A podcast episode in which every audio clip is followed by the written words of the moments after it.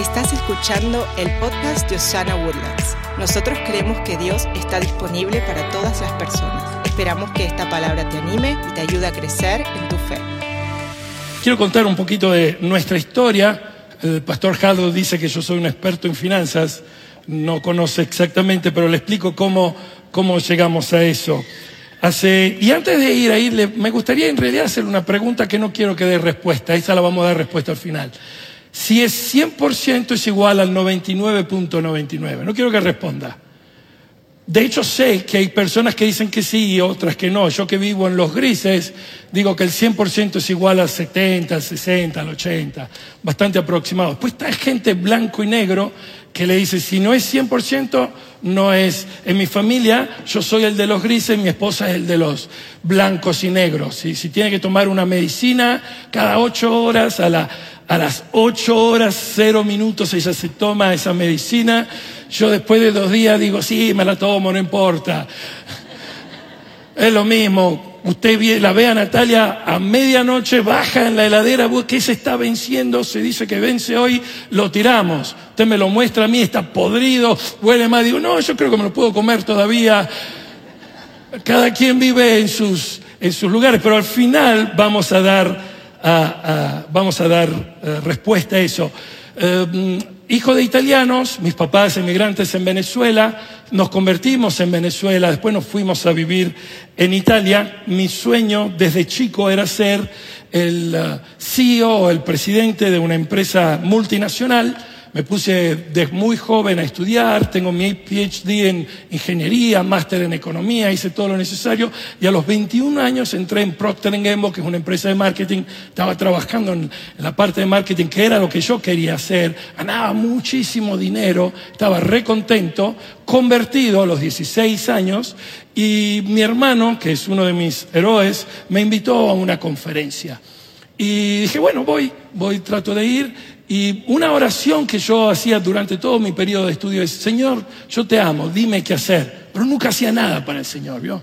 Le decía, te amo, dime qué hacer, pero estaba haciendo mis cosas, estaba persiguiendo mis sueños, persiguiendo lo que, que yo creía era lo importante. Cuando fui a esa conferencia sentí el llamado de Dios como nunca lo había sentido durante los años de iglesia. Y así que cuando el pastor eh, pidió quien siente el llamado, yo fui adelante, ese señor que después se volvió mi pastor por muchos años, me puso la mano y me dice, tú me dices, yo te amo, dime qué hacer. Me dijo las palabras que solo yo conocía, que yo oraba todas las noches en mi casa. Y ahí le dije, Señor, te doy todo. Y no sé si se acuerdan, pero la semana pasada la pastora nos dio un versículo que yo creo que nos pasó por alto en Lucas 22, 32. Y está Jesús hablando a Pedro y dice, pero yo he orado en oración por ti, Simón, para que tu fe no falle, de modo que cuando te arrepientas, y estamos hablando de, del Pedro que dejó su familia, dejó los pescados, que siguió el que dijo, Jesús, tú eres Señor, Salvador. El Pedro que siempre hablaba, se tenía que volver a arrepentir. Y a veces eso es lo que pasa en nuestras vidas, que nosotros pensamos que el arrepentimiento es algo que pasa un día y, a veces hay áreas de nuestras vidas que poco a poco se tienen que convertir. Así que yo dejé todo lo que me parecía increíble, lo dejé, fui a mi familia, dije yo me voy a estudiar este instituto bíblico, me fui, regresé a Italia después de tres años de estudiar aquí en Estados Unidos y mi pastor dijo, tengo dos noticias para vos. Una, quiero que seas pastor de joven, qué bien. Segundo, no tengo dinero para pagarte. Ah, así que me puse a trabajar, empecé una empresa con algunos amigos y desde entonces nuestro modelo ha sido siempre tener una empresa que nos mantenga y servir en, eh, en las cosas del Señor. Eh, después conocí un pastor argentino que me dijo, venite a Argentina, por eso tengo acento argentino, aún habiendo nacido en Venezuela, y del 95 al 2000 estuvimos ahí en Argentina y nuestra iglesia creció de 2.000 a 12.000 personas en una, explosión, la gente se convertía, pero una de las cosas que me quedaba siempre como duda es que yo veía, la gente se convertía, pero no se renovaba en su mente. Venían de una manera y se quedaban en, esa, en ese lugar, en esa posición. Como no había un progreso y, y, Dios nos usó para traer como algo fresco, digamos, en ese tiempo, en el 2000, con Natalia, mi esposa, que es un poquito más loca que yo en esto, Sentimos que el Señor nos decía, vayan en Italia, no sabíamos cómo nos íbamos a mantener, no teníamos nada, no teníamos soporte, nos pusimos en un avión, nos agarramos Gianpaolo, que era el único hijo que teníamos ese tiempo, y nos fuimos a Italia. Y Dios proveyó. Le gustaría decir que todo estaba perfecto, muchas dificultades, muchos problemas, pero estuvimos plantando iglesias y ayudando a muchos a plantar iglesias. Eso duró on and off por 15, 16 años y en el 16, 17, 2016, 17, entendimos que ya había terminado el tiempo. Así que regresamos a Argentina, pero en el 2018 un amigo mío de Houston, me llama el 5 de enero del 2018, me acuerdo el día, la hora, las palabras que me dijo, me dije, hay una organización aquí en Estados Unidos que quiere ayudar al mundo latino, cristianos, a ser sabios con el dinero. Inmediatamente sentí que era el llamado de Dios sobre mi vida. Así que hablamos con Natalia, Dios alineó las cosas, se, nos dio la green card para la familia, eh, no sin dificultades, pero desde el 2018 he estado aquí en Estados Unidos ayudando iglesias, personas, familias, empresarios latinos sobre todo, en temas de dinero. Y una cosa he aprendido, que el tema del dinero antes y sobre todo es un problema del corazón. Antes de un problema de matemática es un problema de nuestro corazón. Por eso es que hoy no le voy a dar cosas muy prácticas, nos llevaría mucho tiempo para hacer eso, pero le vamos a hablar un poquito de nuestro corazón, si me permite. Y cuando yo estoy siempre por, por dar estas conferencias, la primera imagen que doy en iglesias cuando hago workshop es la imagen que ven ahora, porque la gente es muy emotiva cuando se habla de dinero. Dice, ah, este me va a querer sacar dinero o tiene miedo, o, no quiere hablar. Hay muchas emociones, porque de repente fueron aprovechados. Entonces me gusta hacer ver esta imagen, pues le digo a la gente, esta es la hermana que le dijimos la semana pasada que vamos a hablar de dinero y se fue corriendo, ¿vio? Cierren la puerta, por favor, que no salga nadie hoy. Así que eh, cuando hablamos de dinero se mueven muchas emociones. Hay familias que se, que se rompen por dinero. Hay, hay amistades de muchos años que se rompen por motivos de dinero.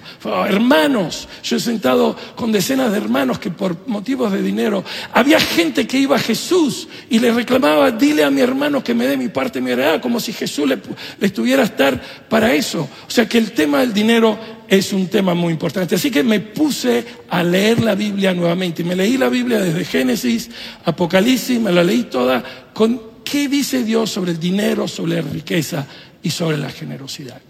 Y una de las cosas que me puso más en crisis es en Hechos, al capítulo 2, aquí quiero que entiendan esto, se convirtieron Viene el Espíritu Santo, Pedro predica, se convierten miles de personas e inmediatamente en el mismo capítulo, después que dice que se arrepintieron, se convirtieron, nos describe esto Lucas, el escritor, nos dice en Hechos 2, 48, nos dice, todos los creyentes estaban juntos y tenían todo en común. Esto nos está dando una imagen. Vendían sus propiedades y posesiones y compartían sus bienes entre sí según la necesidad de cada uno no dejaban de reunirse en el templo ni un solo día. De casa en casa hacían los grupos de conexión, ¿vio? Partían el pan y compartían la comida con alegría y generosidad. Y dice, ¿cómo pasó que esto de arrepentirse están vendiendo terrenos, están en común, están viviendo en generosidad? ¿Qué era que hizo que eso pasara hace dos mil años que hoy no vemos tanto?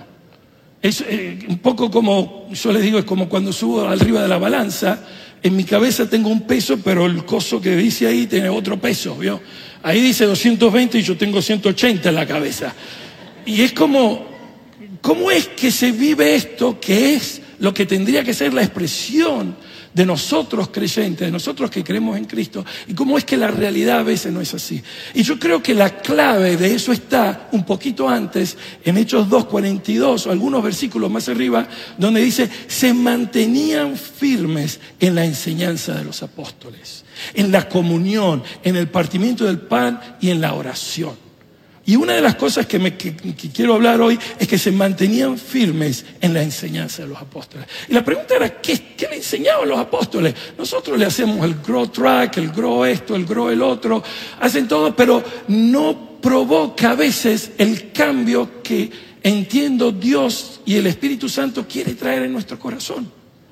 Y entonces me imaginé, y leyendo la Biblia, me imaginé que en el día de hoy tenemos el apóstol, los varios apóstoles ahí reunidos y vamos a ver un poco, de, y yo creo que se reunieron y dijeron, ¿cómo vamos a enseñar generosidad? Es muy simple, enseñemos lo que Jesús nos enseñó, pues nosotros no sabemos nada del Antiguo Testamento, de la Torah nadie nos enseñó eso. De hecho, nos conocen como ignorantes, decían. De hecho, dos capítulos después, cuando predicaron, dicen, estos son ignorantes. ¿Cómo es que tienen tanta sabiduría? Enseñaban lo que Cristo y lo que habían vivido por esos tres años junto con Cristo. Así que permita usted hoy y, yo hoy regresamos hace dos mil años y permitámonos a estos apóstoles que nos enseñen, que nos digan algunas de las cosas que vivieron. Y ahí se levanta Mateo inmediatamente y dice, che, el primer evangelio va a ser el mío, cuando lo pongan en la Biblia, el, el primero que abre es el evangelio de Mateo. Así que yo soy el primero. Y de, paso le dijo, Pedro, por favor no hables, que vos hablas siempre, hoy no digas nada. Vamos a enseñar nosotros de generosidad, vos callate, por favor. Y dijo, bueno, así no voy a hablar hoy. Fue difícil ese día, ¿no? Entonces Mateo dice, yo voy a escribir un evangelio de Mateo. En el capítulo 26, al versículo 6, voy a contar esa historia que nos pasó hace poco. ¿Se acuerdan cuando pasamos por Betania, en, que estuvimos en la Simón, la casa del leproso de Simón? Se acercó esa mujer que había tenido una vida dudosa, una vida difícil, una pecadora, pero que Jesús la había mirado y la había perdonado. Y ella había entendido que su vida podía ser totalmente diferente. Y ella entró con ese fasco de alabastro que valía como un año, como todo su 401k, y ahí tenía todo su futuro, su vida, su esperanza. Y agarró ese vasco con eso tan precioso y lo rompió a los pies, sobre la cabeza, y se lo versó a Jesús. Esto se volvió tan importante que todos los evangelistas escribieron de esta historia. Todos, todos los evangelios, usted lee esta historia en una palabra o la otra de aquella mujer que entendió lo que Dios había hecho por eso y por eso no tuvo problemas a darle todo lo que ella tenía. Porque había entendido lo que Jesús le había hecho, le había dado una vida nueva. Y ahí estaba Simón, que medio que lo miraba Jesús, le decía, ¿cómo permitís a esta, si fueras profeta, esta mujer estaría, sabrías quién es? Y Jesús le dice, ¿sabes? Había un señor que dos personas le debían. Uno debía mil dólares, otro le debía dos millones. Y le perdonó la deuda, según vos. Vieron, para mí Jesús siempre hablaba argentino y siempre habla con el vos. Así que, de hecho, tenemos un, tengo el Evangelio argentino, van a ver más, escrito todo en Argentina esto. Y según vos, ¿quién la va a amar más? El que le perdonó dos millones. Esta mujer entendió lo que le perdonó. Por eso ella tomó toda su vida y la rompió arriba mío, porque sabe que yo la tengo. Entonces le preguntaron al, a, a, Mateo, ¿qué entendiste esto? Y Mateo dice, creo que entendí dos cosas de principio.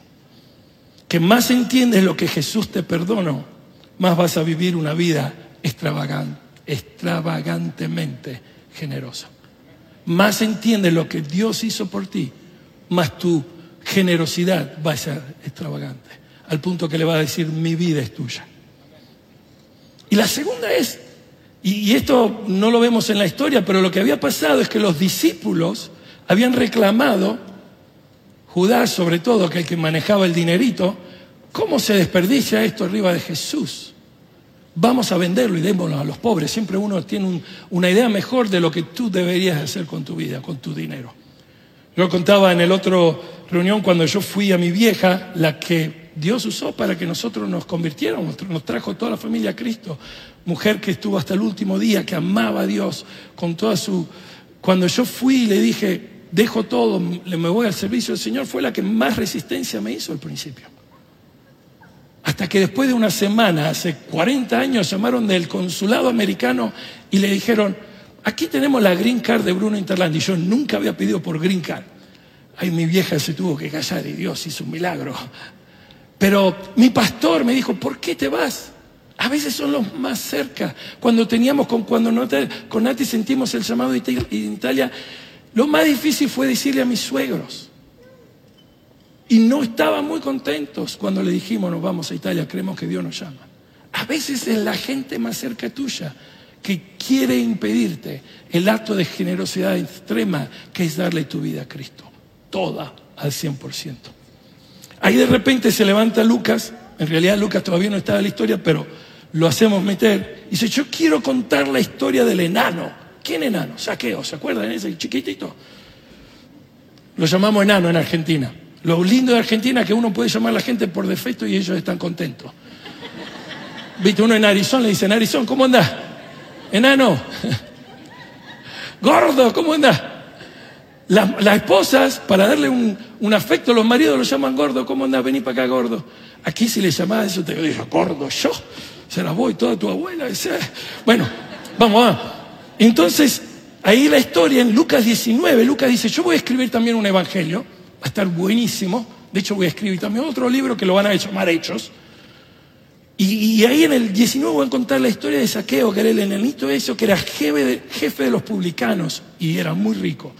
Y él quería ver a Jesús, pero no podía, así que se metió, arriba era pequeñito de estatura, y se fue arriba de una de las... Y el versículo 5 dice, cuando Jesús llegó a aquel lugar, mirando hacia arriba, lo vio y le dijo, che, enano, baja, que nos vamos a tu casa. Y él se fue a la casa y el enano estaba recontento. Y dijo, estaba tan contento de lo que Dios había hecho, siempre despreciado, siempre maltratado, por elecciones malas, pero siempre marginado. Y que Jesús, el rabí, el maestro, le hubiera dicho, yo voy a tu casa. Dijo, el 50% de lo que tengo se lo doy todo a los pobres. El 50%, todo. Y el otro 50%, si le hice daño a alguien, se le voy a devolver cuatro veces. Cuando hizo esa afirmación, cuando hizo afirmación, Jesús dijo, hoy ha venido la salvación a esta casa, por cuanto Él también es hijo de Abraham. La salvación que llega a nuestro corazón a veces tiene que llegar también a nuestro bolsillo. Tiene que llegar en la manera que manejamos el dinero. Así que le preguntaron, Lucas, ¿y qué aprendiste? Dice, es, es eso lo que aprendí, que si la salvación llega a tu corazón, llega también a tu bolsillo porque no puede servir a dos señores, está escrito por otra. ¿Se acuerdan el joven rico? Decía Lucas, él tenía todo, era un buen tipo. Pero cuando Jesús le dijo, deja todo y sígueme, puso cara triste y se fue, porque no estaba dispuesto a dar todo para él. Bueno, dice Marcos, se levantó y dice, yo voy a escribir el Evangelio más cortito. No, lo, no me reclame, va a tener solo 16 capítulos. Pero Lucas y Mateo me van a copiar muchas de las cosas que yo escribo. Se llaman los evangelios sinópticos. Si va al instituto bíblico va a aprender eso. Y, y voy a contar una historia que es increíble. ¿Se acuerdan? Pasó hace poco con Jesús. La voy a escribir en el capítulo 12. Voy a empezar en el versículo 41. Dice, Jesús está por morir, está días de, de ser enterrado y, les cuento una cosa, los últimos días se vuelven muy importantes.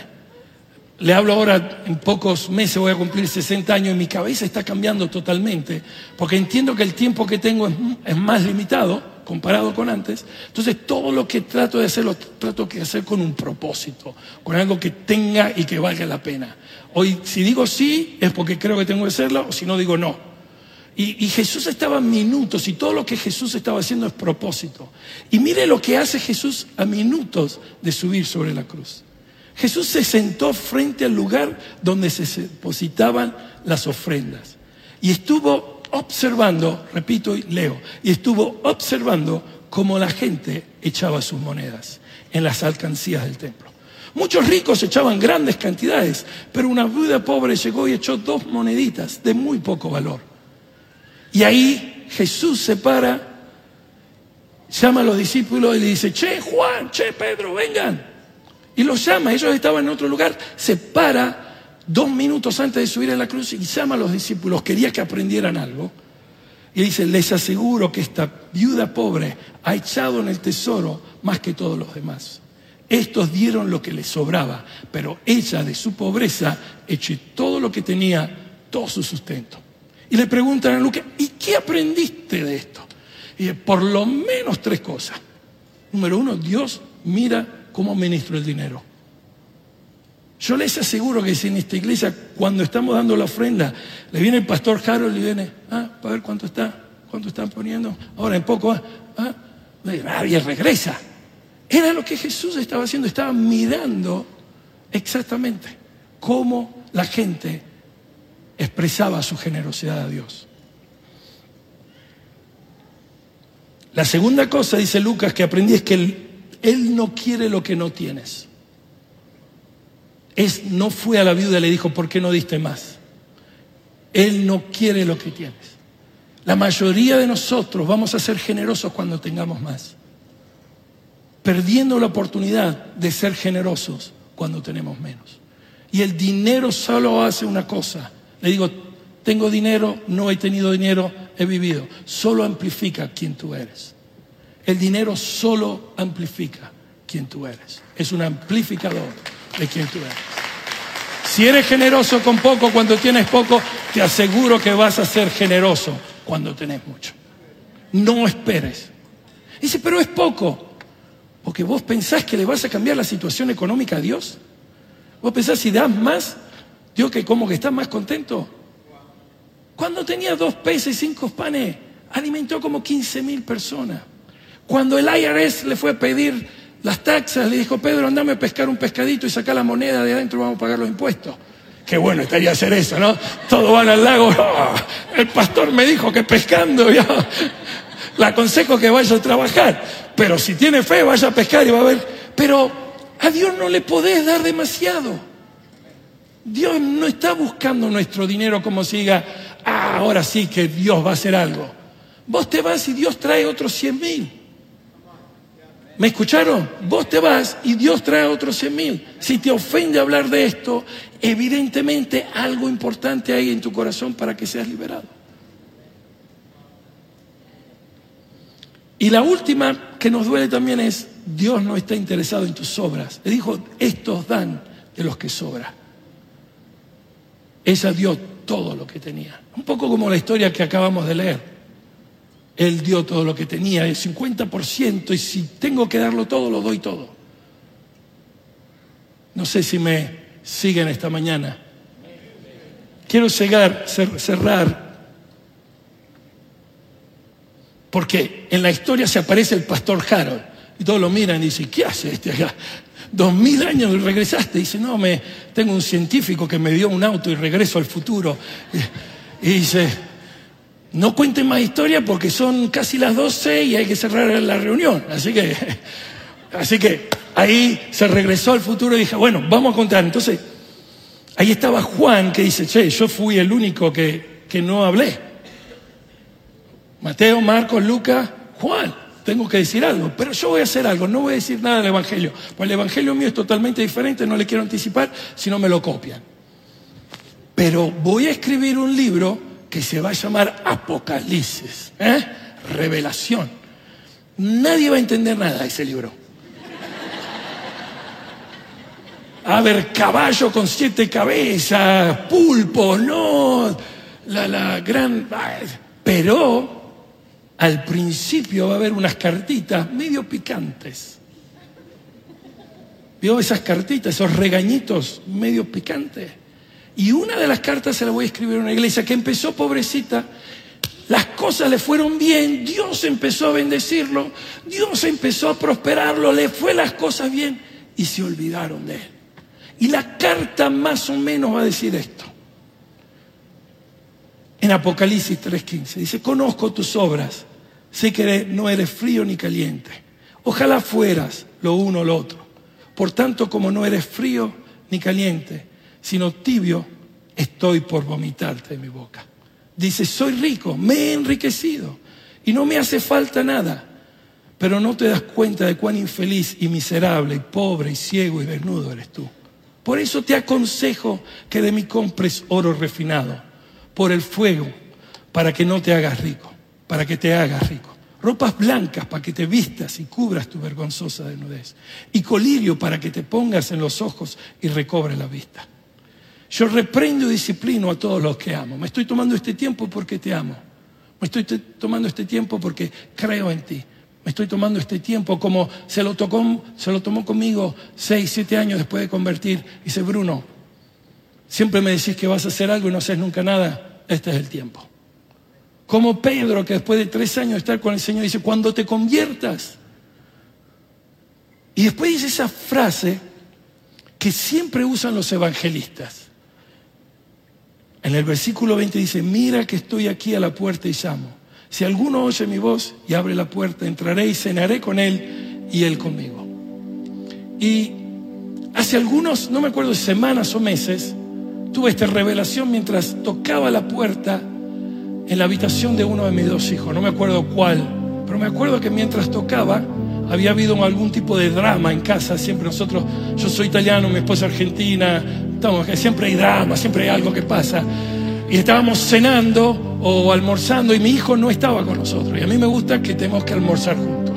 Aunque no tenga que comer, que se sienten para que no pierdan el sentido de familia. Y subí y toqué, no me acuerdo si yo le había dicho algo, yo le había dicho, toqué y estoy tocando la puerta de mi casa, de la cual yo pago todos los meses, mi casa. Pero yo estoy tocando la puerta. Y el Señor ahí me habló y me dijo, a veces yo hago lo mismo. Hay habitaciones que no le damos al Señor. Hay cuartos que el Señor, aún si le dimos la casa, lo tenemos para nosotros. Y Él está ahí tocando, dice, está en la casa. Pero hay zonas yo cuento que a veces en la habitación de mis hijos hay como un microclima, hay como torbellino, porque usted abre y ve ropa por todos lados, colgando del fan. Después, gracias a Dios, viene la, la calma y como que se arregla un poco. Porque es la habitación de ellos, aunque la casa es nuestra. Y nosotros le damos la libertad. Y yo cada vez que entro, toco la puerta. Y Dios hace así. Y hoy hay áreas de nuestras vidas hay áreas de tus vidas. Y cuando yo me preparaba por esto lo sentía muy fuerte. Hay áreas de nuestras vidas, como había áreas de mi vida que sigue habiendo. Hace varios años que yo me tuve que levantar, Señor, yo me convertí, pero me tengo que rededicar. Y he tenido que hacer eso vez tras vez. He descubierto áreas de mi casa que no conocía, que estaban desordenadas, en las cuales tengo que decirle, Dios, entra cámbiame, transfórmame. El área del dinero es un área que a nadie nos gusta dar. Es algo que nos gusta tener nosotros. Y Dios dice, yo quiero entrar en toda tu casa.